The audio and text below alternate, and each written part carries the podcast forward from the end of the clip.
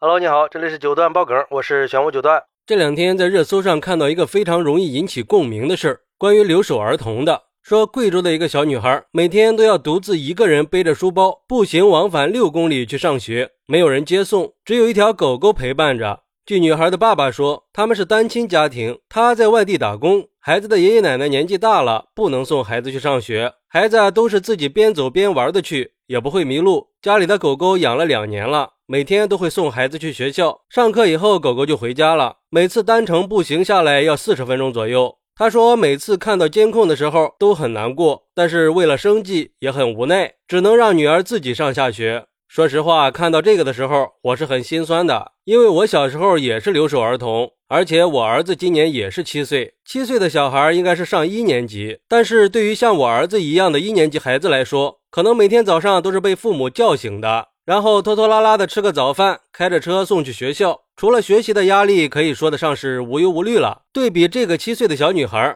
父母都不在身边，每天都是一个人上下学，离学校还特别远，很难想象一个七岁的小女孩每天一个人在路上的那种孤独感。这个事儿出来以后啊，很多网友都是产生了共鸣，都来分享自己小时候的上学经历。有网友说，看完这个事儿，好像找到了小时候的回忆，显得特别亲切。毕竟我曾经也是个独自上学的人，风雨无阻，每天也是这么远。跟他不一样的是，我没有小狗的陪伴，但是却比他多了一个板凳，因为学校里没有凳子，需要自己从家里拿。就这样来来回回的背了一年多。我的记忆里好像就只有开始上学的第一天是父亲带着我去报道的，就连后来学校开表彰大会什么的，从始至终就只有我自己。可是我从来没有责怪过我的父母，因为我知道他们比我辛苦太多了，他们受的委屈比我多太多了。还有网友说，这就是农村的苦呀！小时候我也是这样，每天往返八公里上学的。我觉得这个事情的亮点就是那个小狗狗了，太有灵性了，一路护送小主人去上学。不过话说回来，虽然说我以前也是步行几公里去上学的，回想起来也没什么大不了的。但是时代不同了呀，现在的孩子也随着时代的进步更加金贵了。毕竟苦了谁也不能苦孩子嘛。用同理心去对比，如果这是自己的孩子，会不心疼吗？不过也有网友有不同的观点，有网友说，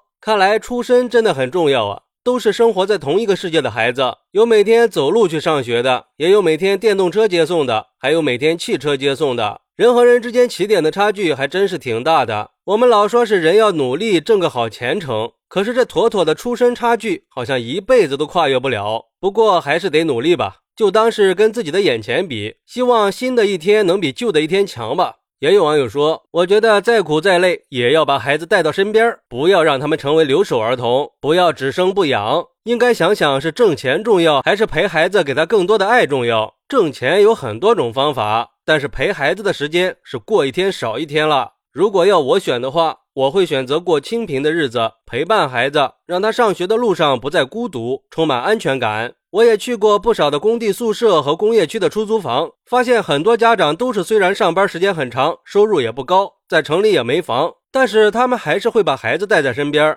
而且这些家长都有个共同点，能吃苦，自己的吃穿一点都不讲究，对孩子是一点都不小气。我很佩服这样的家长，有担当。其实我觉得吧，这个事儿放在不同的人身上都是不一样的。前几年我就被我儿子发出了灵魂一问。当时他才四岁，我在外地工作，中途回家的时候，他问我：“爸爸是赚钱重要还是陪伴重要？”说实话啊，当时给我问的是无地自容，背过身去，眼泪就下来了。然后那次去了之后，我就果断的跟公司辞职了。不过说这些也不是说我们就应该这样做，我觉得还是应该保持理智的。毕竟每个人的家庭环境都是不一样的，有的情况确实是不允许你有太多的选择。就像今天的这个小女孩的爸爸。或许他们当地确实是没有什么就业机会，务农的收入也不能支撑一家人的开支，还是单亲家庭，把孩子带到身边也不现实。这种情况下做出这样的决定也是无奈之举。当然，这样的选择确实会给孩子的安全造成一定的隐患，